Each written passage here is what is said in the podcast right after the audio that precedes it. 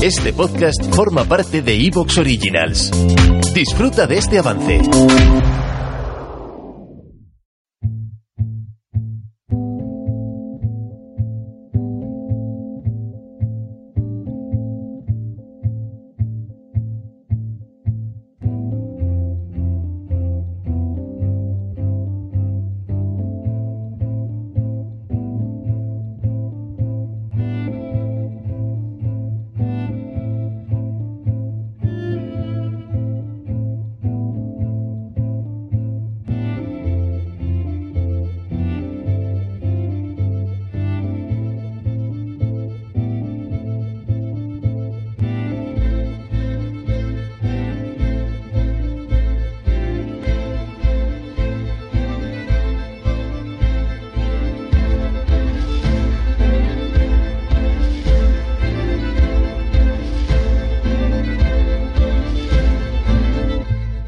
Desde que somos pequeños nos enseñan este sistema nuestro dominado por el marxismo cultural, ese que todo lo impregna, que la mejor forma de autorrealizarse es el trabajo.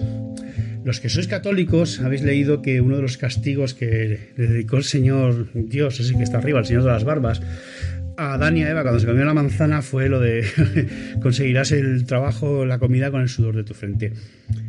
¿Por qué si la propia Biblia, la cuna espiritual, la cuna ideológica de nuestra cultura, la que nos ha conformado y que a todos nos ha hecho como somos, porque hay que recordar y hay que reconocer que todos somos de origen católico, por lo menos en lo cultural, de origen cristiano, eh, si hasta el propio libro fundamental del cristianismo reconoce que el trabajo es una putada y Dios nos condenó a trabajar, ¿por qué esa obsesión? Porque la realización de las personas, de los seres individuales dentro de la sociedad, es el trabajo. Bueno, yo mi opinión sincera es que nos quieren engañar, nos quieren engañar como siempre estos marxistas culturales y lo que nos están diciendo, lo están llamando trabajo, realmente no es trabajo, es empleo. Isidoro, tú trabajo y el empleo como que no mucho, ¿no? No, a ver, yo, la verdad es que es mi caballo de batalla últimamente y soy, soy una especie de, de iluminado en este sentido, ¿no? Porque realmente eh, yo creo que, que es la, la, batalla del presente, ¿no? El tema, de, el tema de desafiar todo un orden de valores que ya no funciona y sobre todo despertar a la gente que no es consciente o todavía no se ha dado cuenta de que, de que lo que eran las reglas del juego conocidas, pues ya no se aplican. Y bueno, eh, la verdad es que, bueno, respecto a esto, ya sabéis que yo defiendo la idea de la renta básica, la renta básica universal, es decir, la idea de que todos tengamos la, lo que es la, la, existencia material garantizada, ¿no? Para evitar caer precisamente en estos esquemas en que andamos últimamente, ¿no? En que se considera que uno ya está realizado por tener un empleo, siendo falso, ¿no? A través de empleos basura y circunstancias en las cuales uno, pues, como en ese esquema tan habitual, ¿no? En la cultura americana, ¿no? De tener tres o cuatro empleos a la vez para poder llegar a fin de mes y pagar las facturas, ¿no? Entonces, realmente eh, hay en este lado, pues, un eje, a tanto izquierda como derecha, que desafía eh, o que mantiene o que quiere mantener esa idea del de, de orden establecido a costa de lo que sea, a costa incluso de la propia realidad. Entonces, de, de, desde el lado de la derecha, ¿no? el mensaje neoliberal es la idea de que la única política social debe ser que todos tengamos un empleo. Y en otro lado, pues está eh, hasta cierto punto, ¿no? El mundo este de los sindicatos y determinados activismos que sostienen que la clave está en obtener el pleno empleo.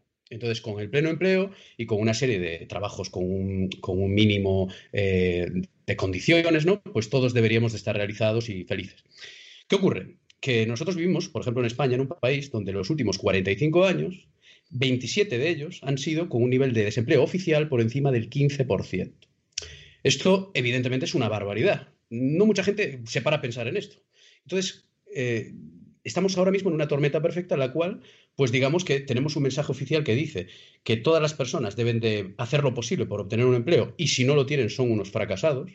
Y la idea de obtener empleo se considera como un fin en sí mismo, es decir, tener empleo es llegar al, al punto máximo, en teoría, de lo que uno puede esperar en este orden.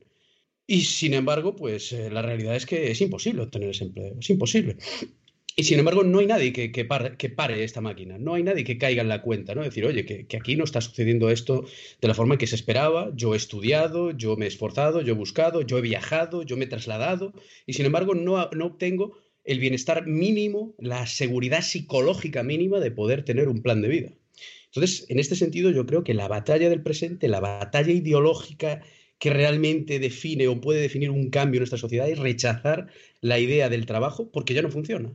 Y la idea de que para tener una sociedad justa sea necesario que todos trabajemos en esto, en lo otro y que sea la única eh, escalera social, porque realmente esa escalera social, como decimos, pues ya no, ya no es funcional, ¿no? Es decir, cuando todos tenemos tres carreras, cuando todos tenemos tres másteres y ni siquiera eso alcanza para que nosotros tengamos un nivel, pues evidentemente algo falla, algo no funciona. Y entonces, en ese punto es donde yo creo que, el tema de la renta básica universal es el punto a partir del cual nosotros podemos ir haciendo que el mundo del trabajo retroceda y que no se amplíe. ¿no? El objetivo no puede ser ampliar el mundo del trabajo a costa de llegar a la esclavitud, que es el plan de los neoliberales y en cierta medida pues de todos estos que siguen hablando de pleno empleo.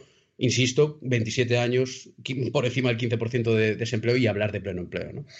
Y bueno, esto es un poco lo preliminar ¿no? que podemos decir. Pero tú no estás hablando de trabajo, estás hablando de empleo de la definición de empleo. El trabajo remunerado, no el trabajo vocacional, el trabajo oficioso, el trabajo de supervivencia y de reproducción del capitalismo, aquel que hacen nuestras madres, nuestras abuelas, los que cuidamos a los ancianos y demás.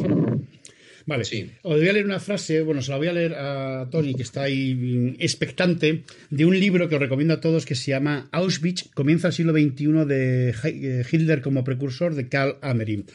Y el texto, en el capítulo décimo, al final dice, ese residuo del bienestar, residuo del bienestar se refiere a nuestras sociedades, según la definición de un alto cargo suizo, ese 80% de la población que no tiene ninguna posibilidad de acceder a esos puestos millonarios, los de youtubers, eh, los de grandes CEOs de grandes empresas, votan luego a la extrema derecha y matan a palos a los extranjeros.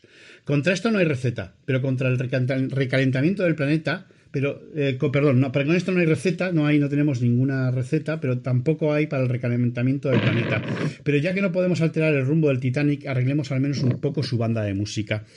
Eh, Tony, esta es la lectura de lo que nos acaba de estar contando eh, Isidoro, que cuando no hay empleo se busca en el otro, en el extranjero, en el pobre, se busca el enemigo a ese enemigo de clase que nosotros llamamos, pero que para otras gentes es el otro, el que le quita el trabajo, le roba, porque estamos ante un colapso de civilización o estamos ante un colapso, los límites del crecimiento del planeta?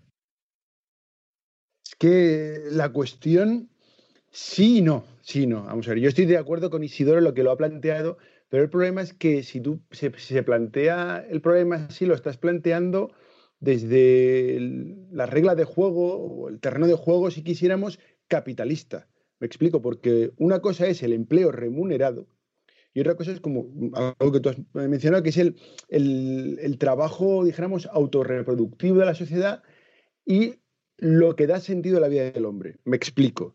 El, el empleo, como lo tenemos hoy en día, es algo relativamente reciente.